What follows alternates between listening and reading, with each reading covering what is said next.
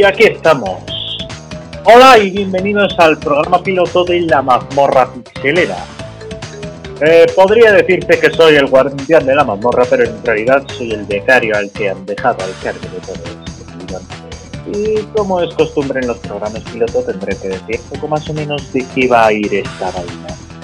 Pues eh, fácil y sencillo. Simplemente daremos las noticias más relevantes de la semana en el mundo de los videojuegos que ya voy adelantando que durante los primeros 4, 5 meses eh, será práctica y exclusivamente monotema nueva generación, pero no adelantemos acontecimientos.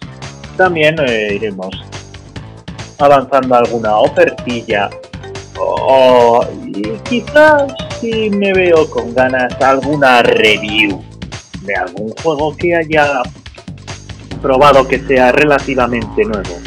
O que narices, volveré a comentar mi décimo quinto playthrough de Fallout New Vegas. Comencemos.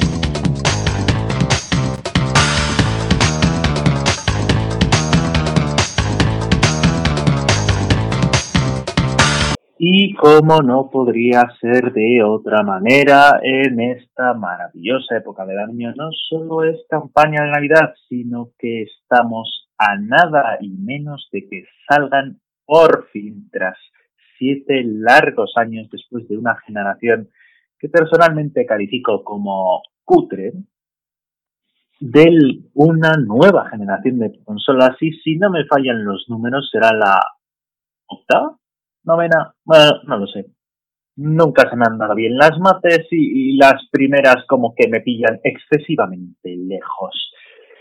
Pero en fin, esta generación no va a estar exenta de polémica ni siquiera antes de su salida, porque si ya en la anterior generación tuvimos una Xbox que quería ser una especie de cosa decodificador para ver la tele, cosa que repitieron hasta la saciedad en aquel infame conferencia que nadie quiere recordar y que hizo que directamente perdieran la generación antes de empezar, pues esta generación no va a venir exenta de mierdas porque para empezar el Dicen por ahí que los juegos AAA, los juegos más gordos, aquellos que todo el mundo compra y que por ende son los que más suelen costar, eh, por ejemplo, Demon Souls, una de las grandes apuestas de lanzamiento para PlayStation 5, mm, lo van a sacar a la económica cifra de 80 euros. Sí, 80 euros.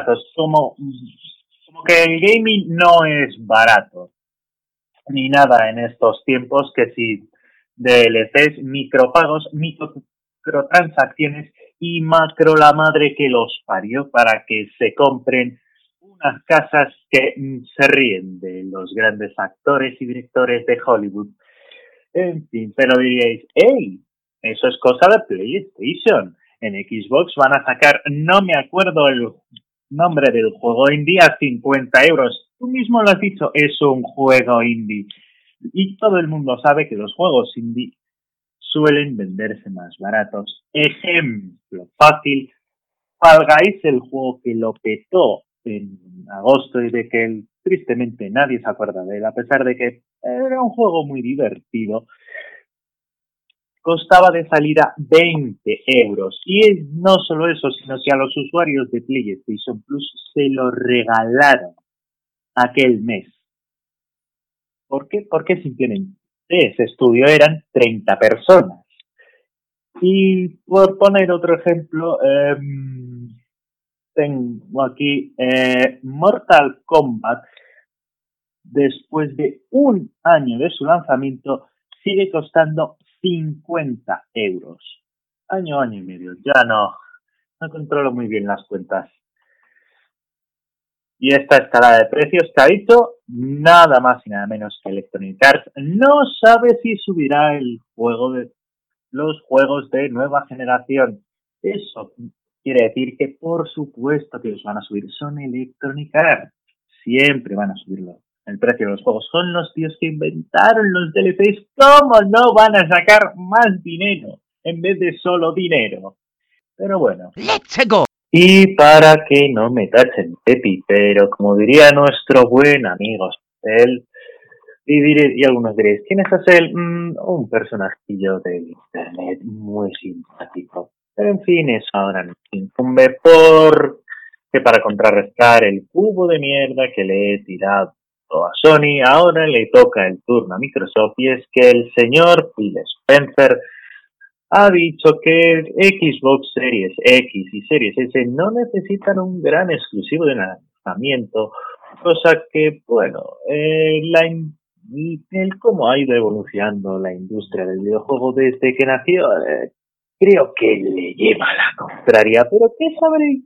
Yo que solo soy un pobre becario en una mazmorra que ni siquiera es mía y ni siquiera cobro un duro por si viene el héroe a zurrarme. En fin, el señor Spencer, como siempre, diciendo que, que no, que no hace falta, que es una excusa barata para decir que no les ha dado tiempo a exprimir las siempre generosas ubres del jefe maestro. Parece ser que la compra de Bethesda les ha dejado las cercas un pelín vacías y que, bueno, la innombrable tampoco ha dejado mucho espacio a hacer cosas.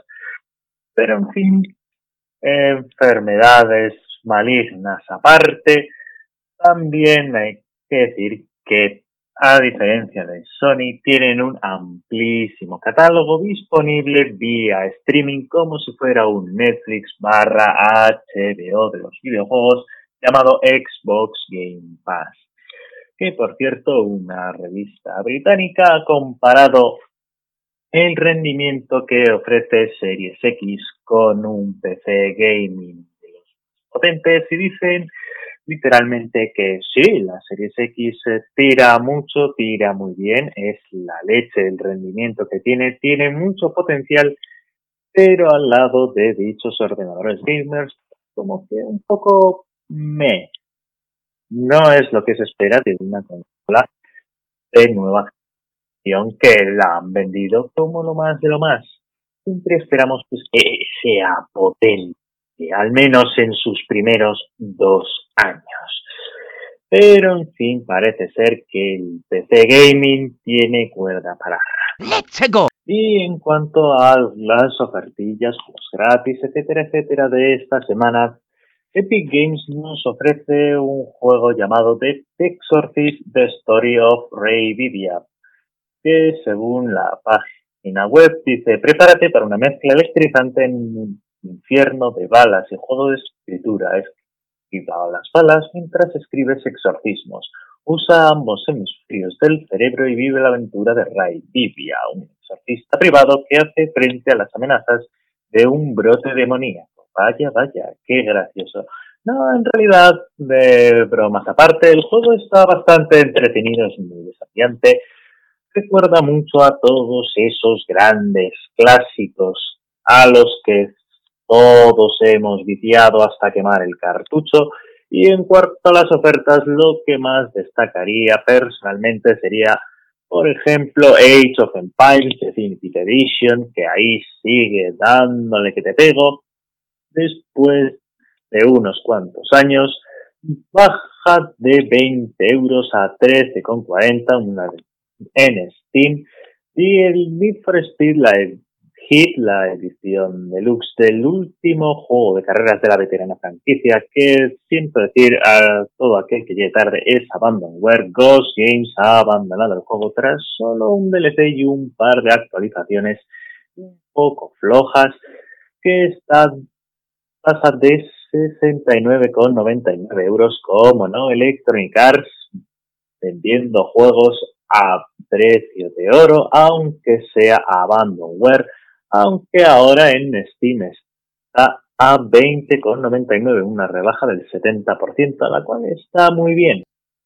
También tenemos Dragon Ball Beta Fighter Z, que pasa de los 60 rigor de un juego nuevo, a pesar de que este juego tiene ya casi 3 años. Pero bueno, políticas. Está ahora mismo a menos de euros, lo cual está súper bien y el anteriormente mencionado Mortal Kombat 11 está ahora mismo a 20 euros, aprovechando que han lanzado ahora la última acción que es, no recuerdo mal, Ultimate o no, Aftermath era la anterior. En fin, está bastante bien, un juego muy entretenido, por, aunque no creo que sea el mejor para decirlo porque soy muy fan de la saga. ¡Let's go! Y como no, no podíamos acabar un programa sobre videojuegos sin hablar del enésimo rumor de retraso de Cyberpunk 2077. Para el que no sepa de qué va este juego, o ha estado en los últimos seis años metido en una cueva sin contacto ni tan siquiera con las lechugas, porque sí, en este universo, en esta realidad, hasta las lechugas saben que Cyberpunk 2077 es un divertido jueguito producido, editado y de todo por un estudio polaco que convirtió una saga más bien para el equivalente occidental a un otaku a, a llevarlo a tener su propia serie en Netflix a través de tres juegos que vendieron como churros. Es más, me parece que han vendido menos churros que juegos de The Witcher.